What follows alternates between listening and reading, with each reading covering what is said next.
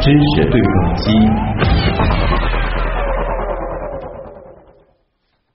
关注一个手术啊，想象一下，把猪的角膜装到人的眼睛里，啊，听起来呢可能会觉得有些膈应啊，不太舒服。这也太这 也太奇葩了吧，这事儿。但是你要想一想，如果这项技术它确实能够帮助到很多人，比如说有很多失明的人借此能够恢复视力。哎，那倒是不错的一件事儿。，那像在昨天啊，江苏省就出现了他们省内首例接受人工角膜移植术的患者周先生。那么他呢是康复出院了，而他移植所用的这个角膜呢，就是来自猪的角膜。嗯，这要比失明强多了。嗯，好，我们首先给大家简单来介绍一下这个情况啊。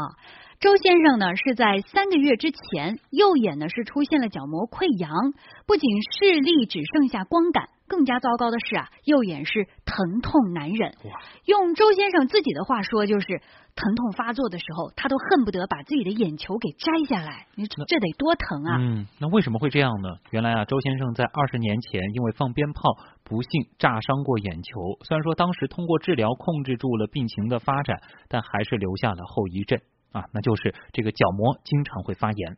今年一月份，周先生到医院进行检查，医生发现啊，他的右眼角膜溃疡处已经接近穿孔了，几乎失明。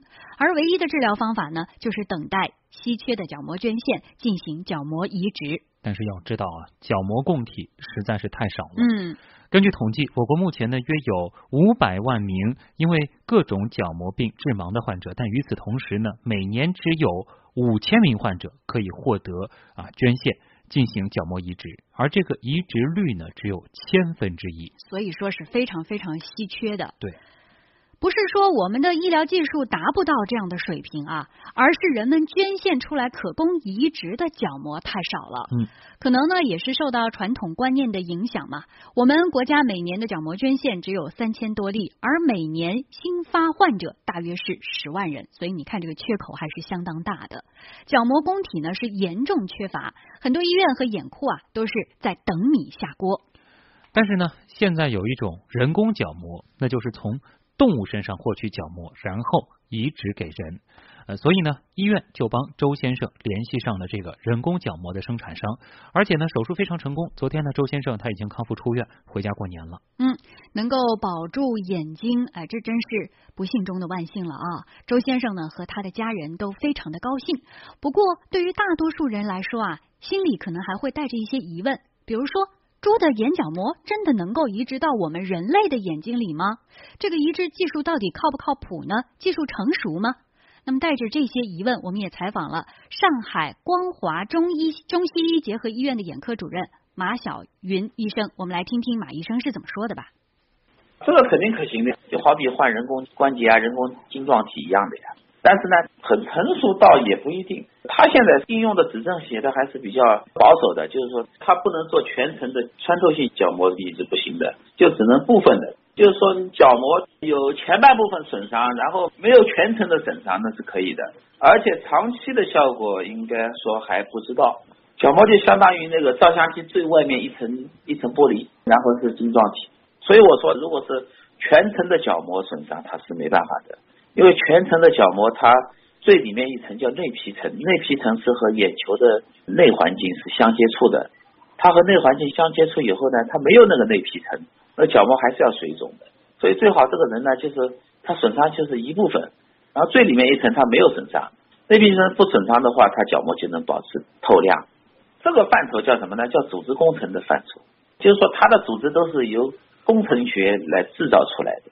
猪和人，它那个角膜结构是相似的，但是呢，因为猪是猪，人是人，对吧？那猪和人为什么不能兼容呢？因为它里面有细胞，细胞里面就有蛋白，不一样的蛋白缝上去，肯定它要排异的。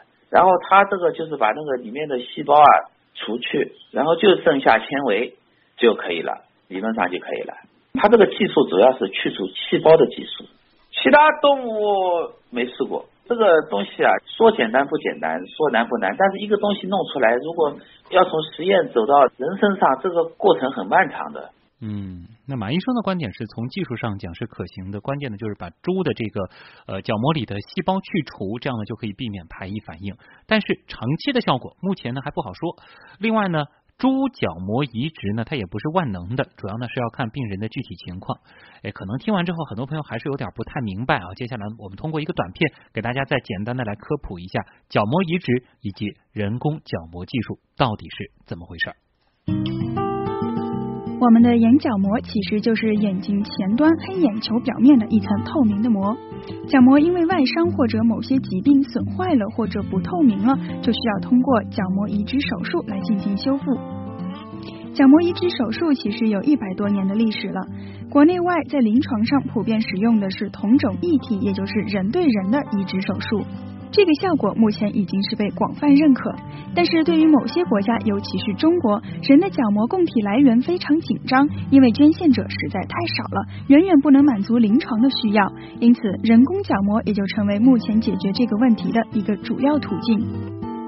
人工角膜也就是人工合成制作的角膜，它可以分为两种，一种是医用高分子材料制作的角膜，有点像硬的有机玻璃片；另一种是生物合成的角膜，是软的、透明的。前者一般用于常规角膜移植容易失败的少数疾病，比如说双眼严重化学损伤等等。这种国外已经有相对成熟的产品，而后者也就是我们提到的人工生物角膜，是利用生物工程技术生产出模拟人体角膜组织的材料。这种人工角膜的研发也已经有数十年的历史了。像刚才医生说到的，把猪角膜中的细胞去除掉，只保留胶原纤维，其实就是脱细胞异种角膜机制。这是生物工程人工角膜的一种，可以降低和避免移植后的排异反应。这种技术目前已经相对成熟，早期是用在皮肤科相关领域，可以制备人造皮肤。但确切的讲，这种人工角膜产品只是模拟了人眼角膜的一部分，移植后还需要患者自身的角膜上皮组织覆盖到角膜上，因此也有可能在移植之后出现植片溶解浑浊的现象。人工角膜产品目前还不能够完全替代人体捐献角膜。但尽管如此，国内外很多研究者仍然致力于积极研发生物工程角膜。理想化的是重新构建包括上皮、基质、内皮等结构的活性组织，甚至连时下流行的 3D 打印技术也应用其中。但这种真正意义上的人工生物角膜，从研发成功用于临床到形成产品，还需要相当长的时间。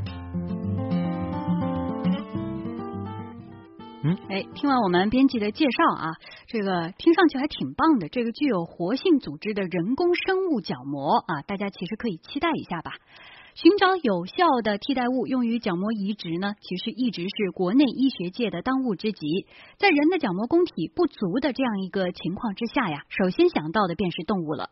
最开始，专家们选择的是和人类较为相相近的猴子来做实验，但是因为猴子的繁育率低，饲养的成本较高，所以呢，在这个来源上就成了一个难题了。嗯，那后来呢，专家们是对猪、牛、羊。